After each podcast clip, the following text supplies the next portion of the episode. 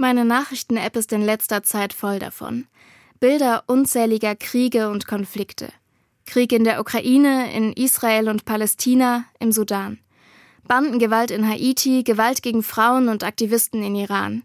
Zahlen von Todesopfern, die so groß sind, dass ich sie mir überhaupt nicht mehr vorstellen kann.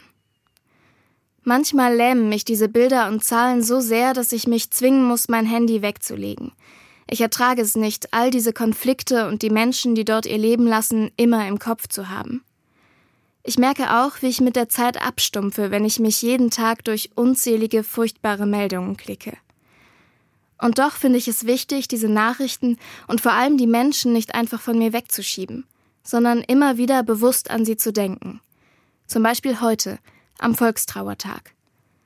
Da wird im ganzen Land der Opfer von Gewalt und Kriegen weltweit gedacht.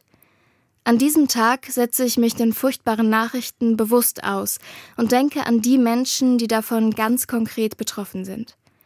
Und zwar nicht nur, um an sie zu erinnern.